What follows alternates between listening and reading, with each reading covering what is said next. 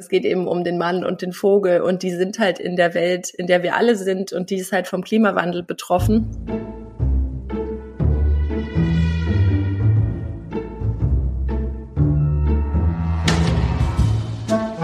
Wie haben Sie das gemacht? Ein Podcast von Reportagen FM und der Reportageschule.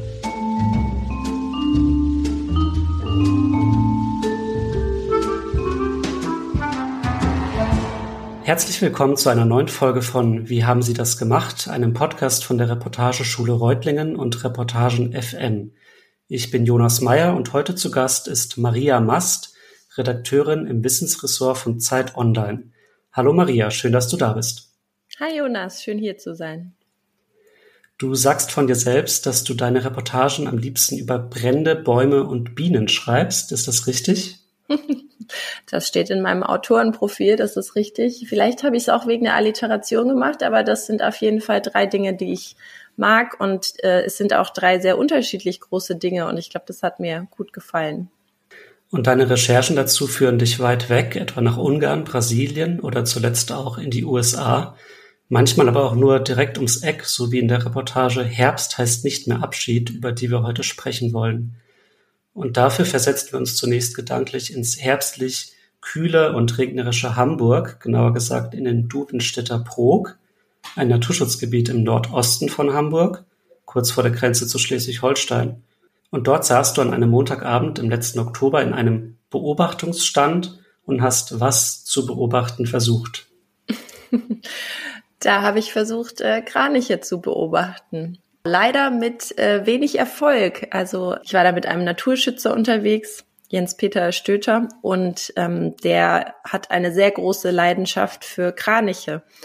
Und ähm, eigentlich sollen die Kraniche da immer da sein im Duvenstädter Brok. Das ist das Erstaunliche, dass die eben nicht migrieren, wie das Kraniche normalerweise tun. Und ich hatte ein bisschen Pech an dem Tag. Äh, die waren gar nicht da.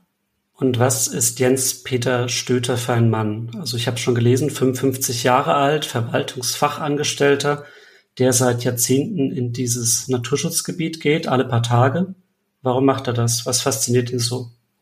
Ja, ähm, das habe ich auch versucht äh, nachzuvollziehen. Ähm, er ist ein sehr ruhiger Mann und ähm, ja, es ist, wie du sagst, er hat sein Leben diesen Kranichen gewidmet.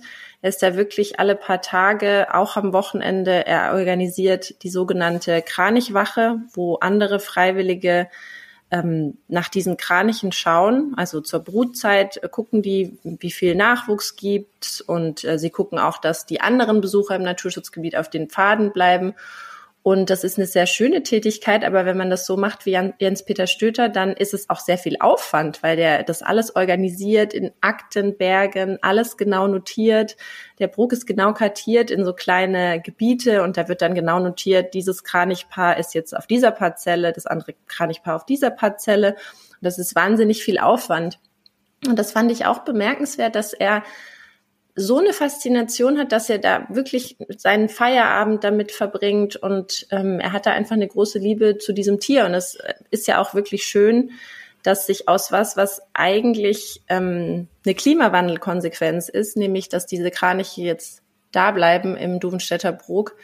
Vielleicht sage ich das äh, ganz kurz, dass man das versteht. Ähm, normalerweise äh, fliegt der Kranich ja ähm, im Herbst in den Süden und kommt im Frühjahr wieder zurück und der migriert tausende Kilometer ähm, jedes Jahr. Und die Kraniche im Brok, äh, die bleiben aber, weil sie bleiben können, weil die Schneedecke sich im Winter nicht mehr schließt, weil es eben wärmer ist und dadurch finden die auch im Winter noch die Nahrung, die sie halt brauchen und können jetzt bleiben. Und im Brok sind das immer mehr paarig geworden in den letzten über 20 Jahren. Und äh, Jens-Peter Stöter ist eigentlich von Anfang an dabei und konnte jetzt sehen, wie das immer mehr Paare wurden. Jetzt sind es ähm, 25 waren es ähm, im letzten Jahr. Und ähm, ja, also richtig erklären, es ist ja schwer, eine Leidenschaft von einem Mensch so zu erklären, dass ich wirklich sagen kann, warum jetzt dieser Vogel. Ähm, aber es ist auf jeden Fall dieser Vogel für ihn. Du hättest dich ja auch entscheiden können, irgendwie noch mit Lokalpolitikern zu sprechen oder mit WissenschaftlerInnen, die sich da mit beschäftigen. Da wird es ja ganz viel geben, gehört ja schließlich zum Hamburger Stadtgebiet noch irgendwie. Und hast aber dann letztlich halt nur, in Anführungszeichen, Jens-Peter Stöter begleitet, den Hobby-Ornithologen, ähm, wenn auch seit 40 Jahren. Warum hast du das ausschließlich an ihm so aufgehangen und warum kommt keine einzige andere Stimme vor? Ich glaube, ähm, weil es sie nicht gebraucht hat. Ähm, und das ist jetzt so eine ganz subjektive Einschätzung von mir, weil ich immer ähm, sagen würde, es ist absolut wichtig, ähm, das nochmal einordnen zu lassen. Aber in dem Fall hatte ich so stark das Gefühl, ich habe mich eingelesen und ich habe ähm, Forschungsliteratur angeschaut und das, das war irgendwie konsistent. Ähm, es gab da jetzt nicht was, was ähm, vielleicht, ähm, wo, wo es auch im Interesse von dem Protagonisten gewesen wäre, da irgendwie was zu verdrehen oder so, wo man dann klassischerweise irgendwie nochmal eine Gegenposition einholen müsste. Ich glaube, bei den meisten Texten würde ich sagen, sollte man das einfach tun. Ich habe es in dem Fall wirklich nicht getan, weil ich äh, so sicher war, dass es nicht nötig ist. Aber jetzt, wo du das so sagst, äh, ist das natürlich keine tolle Antwort, dass äh, mein subjektives Gefühl einfach da so war. Das braucht es nicht, aber so war es. Weil zum Beispiel hattest du ja gerade auch ähm, eine Reportage veröffentlicht über den Wassermangel am Colorado River in den USA. Und da kommen ja wahnsinnig viele Menschen drin vor. Ähm, ich fand den Gegensatz so interessant, deswegen habe ich nachgefragt, aber ich fand auch, dass Jens-Peter Stöter irgendwie ja auch jetzt nicht, also der ist ja ein ruhiger Typ irgendwie und hat jetzt ja nicht sich total politisch geäußert in eine Richtung, sondern irgendwie Freude, Zweifel, Traurigkeit, ja alles irgendwie verbunden. Genau, so ging es mir auch. Das war ähm, keine irgendwie politische Agenda dahinter oder so und durch den ersten Protagonisten ist da gar nicht so ein Ungleichgewicht entstanden, wo irgendwie noch, ähm, wo es noch einen Gegenpol oder so gebraucht hätte. Die Reportage ist ja erschienen Anfang November 2022 in der Zeit am Wochenende, einem Format von Zeit Online, wo es pünktlich zum Wochenende, ich glaube immer Freitagabend oder so, Texte zu lesen gibt, die etwas länger sind, für die man vielleicht auch ein bisschen Muße braucht und einfach ja seine Zeit am Wochenende so ein bisschen füllen kann. Welchem Reportagegenre würdest du denn deine Reportage zuordnen? Ist es eher eine Wissenschaftsreportage oder ein Porträt oder beides oder was ganz anderes? Also ich bin ja Wissenschaftsredakteurin, deshalb glaube ich, habe ich immer diesen Zugang, dass mich irgendwie ein Thema so sehr interessiert, dass ich versuche, jedes Detail zu verstehen. Und da landet man irgendwie ganz häufig dann bei Wissenschaftlern, mit denen man noch spricht. Ähm, in dem Fall äh, würde ich sagen, dass es auch sehr um den Protagonisten geht.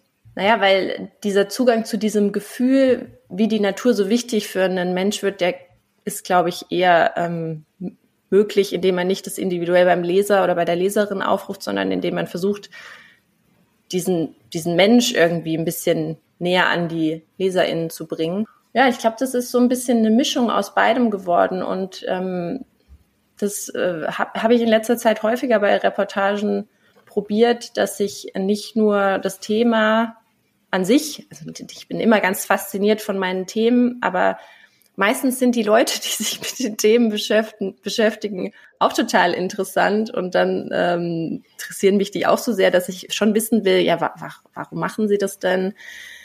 Ähm, wie ist es denn gekommen? Das ist vielleicht auch noch eine Erklärung bei Jens-Peter Stütter gewesen. Der hat es aus seiner Familiengeschichte eben lange gemacht. Der hat es einfach so als Familientradition mit seinem Onkel und seiner Mutter gemacht. Und so passieren ja, passiert es ja oft, dass man irgendwie eine Leidenschaft für was ähm, entwickelt. Ja, ich glaube, es ist, so, wie du gesagt hast, so eine, eine Mischung aus beidem. Also beim Lesen war mein Eindruck, dass du die Geschichte von Jens-Peter Stöter, dem Kranich-Beobachter und den Kranich selbst als Vogel dort, aber auch generell als Vogel relativ gleichgewichtet erzählst. Ähm, deswegen ja auch diese Mischform. Und gegen Ende hin, wenn ich das mal kurz vorlesen kann, verbindest du die beiden ja auch irgendwie miteinander. Ich lese mal kurz vor. Vielleicht haben Stöter und der Kranich mehr gemeinsam, als es auf den ersten Blick scheint. In der antiken Literatur, etwa bei Aristoteles, ist der Kranich ein Symbol der Wachsamkeit und der Beharrlichkeit. Die antike Naturkunde berichtet, dass der Kranich einen Stein in der Kralle hält, der ihn am Einschlafen hindern soll, während er selbst den Schlaf seiner Artgenossen bewacht. Stöter hilft beim Bewachen, einen Stein braucht er aber nicht. Also du hast ja dann wirklich den Vogel und den Vogelbeobachter schon sehr stark miteinander verbunden. Warum hast du das gemacht? Ja, ich war ja so ein paar Stunden mit ihm in diesem Naturschutzgebiet unterwegs und ähm, da haben wir uns dann auch kennengelernt, weil ähm, man sitzt dann so im Beobachtungsstand und hofft, dass man einen Kranich sieht oder zumindest hört, so wie es ja zumindest am Ende der Reportage auch war, dass wir den einmal haben schreien hören. Ähm, und da haben wir uns ganz viel unterhalten und dieses, ich glaube, ich konnte dann mit der Zeit auch nachvollziehen, was er da tut. Also, dass er einfach da sitzt und da zuschaut und ähm, das auf sich wirken lässt oder die Natur irgendwie auch Teil von ihm ist oder er wird Teil dieses Naturschutzgebiets. Das hat sich so ein bisschen vermischt. Ich hatte ja auch geschrieben, dass er in Tarnfarben angezogen ist. Also er hat sehr gut in diese Waldkulisse gepasst, aber so im besten Sinne. Also sozusagen, ich, ich kümmere mich um etwas, ich widme mich etwas und das hat mich irgendwie sehr an diesen altruistischen Punkt, also es, es, es wird ja in der Antike als Metapher verwendet, aber als ich das dann gelesen ähm, hatte, hat sich das in meinem Kopf irgendwie sehr zu einem Bild zusammengefügt. Also es war einerseits das Erleben mit ihm, wie er als Mensch so ist und wie er sich ähm, kümmert und das andere eben, was ich aus der Literatur wusste oder mir dann nochmal noch mal nachgelesen habe. Ja, und so hat sich das ergeben. Gibt es denn etwas, was du gelernt hast von deinem Protagonisten? Irgendwas, was du mitgenommen hast? Ja, also was ich auf jeden Fall von ihm gelernt habe, ist diese Ruhe ähm, in sich zu tragen. Also ich, ich manchmal ist es ja so, man kommt zu einem Termin und ich habe ja immer so ein bisschen den Zeitplan im Hinterkopf und was möchte ich in, meinem, in meinen Fragen alles abarbeiten und ähm, ich habe auch immer ein bisschen Sorge, ob die Zeit des Protagonisten da ausreicht und ähm, meine Protagonisten oder spe speziell jetzt Jens-Peter Stöter, die haben mir schon beigebracht, sich einfach auf die Situation einzulassen. Also es hat eben geregnet. Am Anfang schien es auch so, da wollte er gar nicht so gerne mit mir rausgehen. Ich musste aber rausgehen, weil ich wollte ja eine Reportage schreiben und ähm, dann hat, hat, wollte er erst, also es hat auch gesagt, es ist unwahrscheinlich, dass wir heute Kraniche sehen. Ähm, und dann habe ich ihn gefragt, naja, was er denn sonst an so Tagen macht. Und dann hat er gesagt, ähm, dass er da trotzdem normalerweise kommt. Und äh, ich wollte ihn einfach ja dabei begleiten bei dem, was er sonst auch tut. Und ähm, dann haben wir uns aber auf das Gespräch, oder ich habe mich auf das Gespräch eingelassen und mich auch auf ihn eingelassen, dass wir jetzt eben vielleicht erstmal eine Stunde in dem Brokhaus sitzen und schauen, ob wir dann noch rausgehen oder nicht. Und dann hat er sich's anders überlegt und ähm, hat eben gesagt, ja, wir, wir gehen raus. Und dann war ich ähm, total erleichtert, aber das war auch, weil ich mich so auf die Situation, glaube ich, eingelassen habe, auf den Moment davor. Und er lässt sich ja immer auf diesen Moment ein, er geht dahin und guckt, was passiert, aber er weiß nicht, er geht nicht zu einem Event oder da wird nichts Spezifisches passieren, sondern er weiß einfach nicht, was passieren wird. Und das, ähm, da hat er mich auf jeden Fall mit in diese Ruhe reingezogen. Das andere, was ich von ihm gelernt habe, war äh, auch das, was er am Ende der Reportage sagt. Er sagt ja da, wenn er ähm, in der Brutzeit irgendwie unterwegs ist auf den Wegen und dann ist da ein, ein anderer Besucher und er macht irgendwas falsch, ich weiß nicht, ähm, will vom Weg runter oder so, um näher an die Vögel ran ähm, zu gehen, dann äh, weist er die sehr freundlich darauf hin, dass das ähm, nicht geht und sagt dann aber, er spricht jede Person so an, als äh, wäre das das erste Mal, dass er jemanden anspricht, weil die andere Person, für die ist es das erste Mal, dass sie jetzt darauf hingewiesen wird und die und die weiß nicht, dass er das schon 5000 Mal davor gesagt hat. Und da dachte ich, wow, dafür muss man wirklich Größe haben, sich nicht immer wieder übers Gleiche zu ärgern und dann zu sagen, jetzt bleiben Sie doch mal auf dem Weg. Und das ähm, kann ich sagen, dass ich das in meinen Alltag so gut integrieren, äh, integriert habe bislang, aber ähm, es fand ich bemerkenswert und ähm, ich finde es auch wirklich toll in diesem Beruf. Äh, ich lerne eigentlich bei jedem Text, bei jeder Reportage irgendwas und das ist ähm, wirklich ein großes Privileg. Du hast ja schon erwähnt, dass die Kraniche eigentlich Zugvögel sind, die ein paar tausend Kilometer fliegen, teilweise von Finnland bis nach Südfrankreich oder halt aus Deutschland bis nach Nordafrika teilweise sie jetzt aber da bleiben, weil weniger Schnee liegt und sie dadurch besser an Futter kommen, auch im Winter.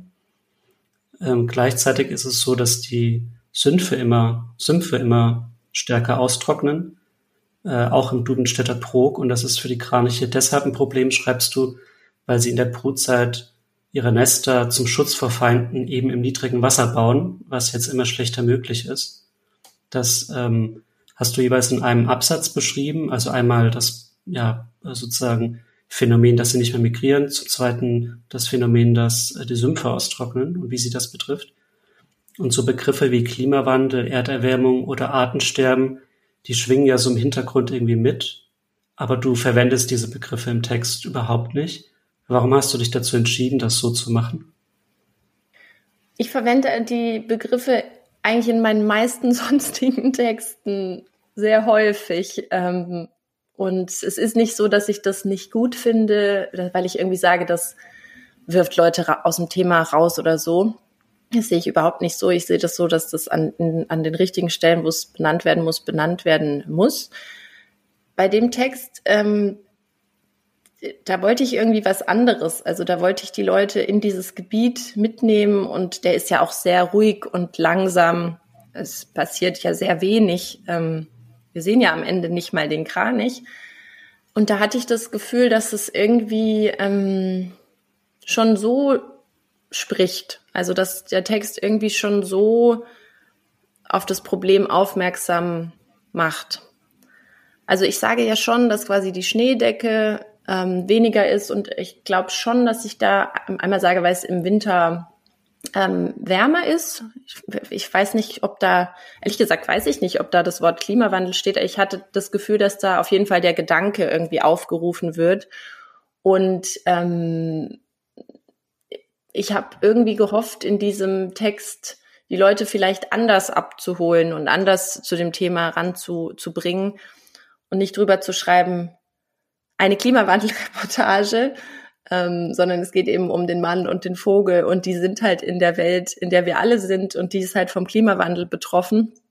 Und es war ein Versuch, das so ähm, zu machen. Ich weiß nicht, ob das dann dazu führt, dass manche Leute ähm, das verdrängen oder das dann nicht lesen zwischen den Zeilen. Aber ähm, die Intention war auf jeden Fall, dass es zwischen den Zeilen trotzdem klar ist, dass das in einer Klimawandelwelt ähm, passiert. Viele Menschen oder so gut wie alle Menschen waren ja wahrscheinlich schon mal irgendwie in einem Naturschutzgebiet und haben schon mal Vögel gesehen. War das so auch ein Gedanke, so dieser emotionale Zugang? Das kam eigentlich ähm, später. Also ich glaube, ich hatte schon, als ich ähm, die Reportage geplant habe, die Idee, also ich, ich, hab, ich wollte schon immer eine Reportage zu Kranichen machen, weil ich auch ein, ich bin auch Kranich-Fan und ich habe aber eigentlich immer ein bisschen größer gedacht und habe gedacht, okay, ähm, vielleicht kann ich da mal ähm, die Strecke, die sie fliegen, äh, begleiten oder mit jemandem, der bei der Aufzucht hilft oder so. Oder ich hatte verschiedene Ideen und dann ähm, bin ich aber dieser anderen Geschichte, dass, die eben, dass es eben diese Kranichgruppe gibt, die bleibt, ähm, dieser Idee bin ich so über den Weg gelaufen und da dachte ich natürlich schon, ach, das ist ja krass, das ist so eine Klimawandelkonsequenz, die auch so ja, nat natürlich hat die in gewisser Weise auf den ersten Blick erstmal eine schöne Konsequenz, weil ähm, die Kraniche sind da jetzt immer und die ähm, kann man da so be begleiten, man kann so sich mit denen anfreunden, das ist irgendwie schön. Aber es wird ja dann im Text auch klar, na ja, ähm, wenn es eben mit dem Klimawandel so weitergeht, das ist jetzt eine Konsequenz, aber wenn halt die Welt in so einem Wandel ist, dann kann es ganz schnell umschlagen und dann, wenn die Sümpfe austrocknen, ist es dann halt wieder ein Problem für die Vögel, für die es jetzt erstmal ja auch nicht unbedingt ein Vorteil. Das war einfach eine Veränderung, dass sie ähm, jetzt bleiben können. Und ähm, dann habe ich Jens-Peter Stöter begleitet und danach habe ich diese Tonalität so im Kopf gehabt und habe eben nicht gedacht, ah ja, der Klimawandel lässt die Kraniche bleiben, sondern ähm, die Kraniche sind da und dieser Mensch ist so fasziniert von denen und das passiert ähm, vor dieser Hintergrundfolie. Also es war eher so, dass die, dieser Ton und die, dann eben die, dieser Impuls vielleicht ähm, bisschen eine andere Sprache zu wählen, durch ähm, das Erlebte und durch das Gespräch auch mit dem Protagonisten und auch dem, was da passiert ist, äh, irgendwie so kam. Was würdest du denn sagen, sind Kriterien für gute Reportagen, die sich so mit diesem Themenfeld Artenvielfalt, Artensterben, Artenschutz beschäftigen? Für mich ist immer das wichtigste Kriterium, dass die ganzen Informationen richtig sind. Also ich finde es ähm, ganz, ganz wichtig, auch sehr viel Recherche zu machen und sich mit vielen Leuten zu unterhalten, Meinungen aus verschiedenen Gebieten zu bekommen und sich nicht nur auf das Erlebte einzulassen. Das ist natürlich bei jeder Reportage im Grunde wichtig. Mir fällt schwer, jetzt spezifische Kriterien für diese Art von Reportage irgendwie zu formulieren, weil ich denke, dass es eigentlich wahrscheinlich dieselben Kriterien sind wie für die anderen. Mm, es gibt, glaube ich, so eine gewisse Schwierigkeit, oder es ist unüblicher, in diesem Bereich Reportagen zu schreiben. Vielleicht gibt es da weniger Reportagen und ähm, also du hast jetzt gesagt, Artenvielfalt, Natur, aber ich würde schon auch Klima da dazu zählen, das irgendwie langsamer beginnt. Also ich habe schon das Gefühl, dass es jetzt mehr und mehr Reportagen da gibt, aber dass es noch nicht so normal ist, da so viele Reportagen zu machen. Ich weiß nicht, ob eine Erklärung dafür sein könnte, dass äh, die Redakteure, die diese Themen besetzen, oft äh, WissensredakteurInnen sind und die nicht immer so reportageaffin sind.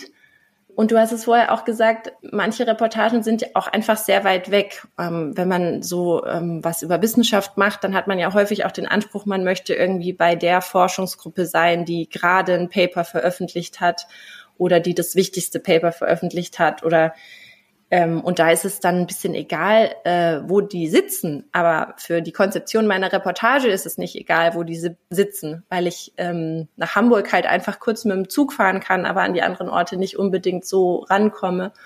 Und ich glaube, das ist eine Schwierigkeit, dass das eben auch so ein weltweit also es, es passiert überall auf der Welt und deshalb sind potenziell überall Reportagethemen verfügbar und das ist nicht immer so einfach, da dahin zu kommen. Ähm, als wenn, wenn man jetzt, ähm, weiß ich nicht, über politische Themen innerhalb Deutschlands, dann ist es vielleicht einfacher zu machen oder ist, ist auch schon länger gemacht worden.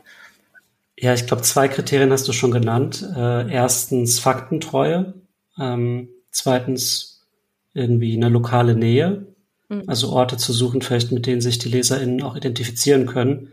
Das ist jetzt was anderes, irgendwie eine Reportage zu schreiben, im Naturschutzgebiet am Rande von Hamburg als jetzt in Alaska oder mhm. so wahrscheinlich.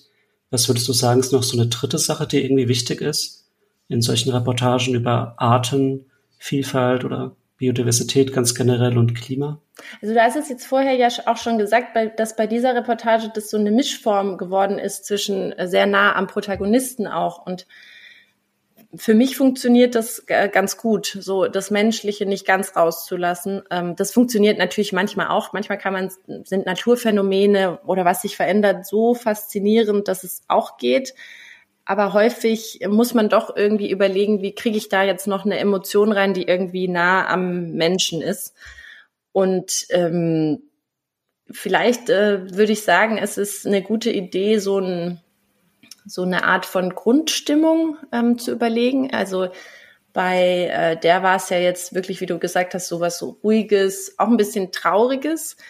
Aber manchmal ist es auch was, was wütendes oder was ähm, jemand will was bewegen und ist irgendwie deshalb sehr willensstark oder so und äh, zu überlegen, wie hängen eben die Naturphänomene vielleicht auch mit den Menschen, die in der Natur ähm, sich ja bewegen, zusammen. Also das, das würde ich sagen. Ich, ich würde weniger sagen, das ist jetzt ein Kriterium, was es unbedingt haben muss, aber das ist was, was ähm, mir hilft oder für mich das den Zugang zu diesem Text vielleicht breiter legt. Kannst du dir vorstellen, dass du so in 10 oder 20 oder 30 Jahren nochmal hinfährst in den Dudenstädter Prog, um zu schauen, was sich verändert hat?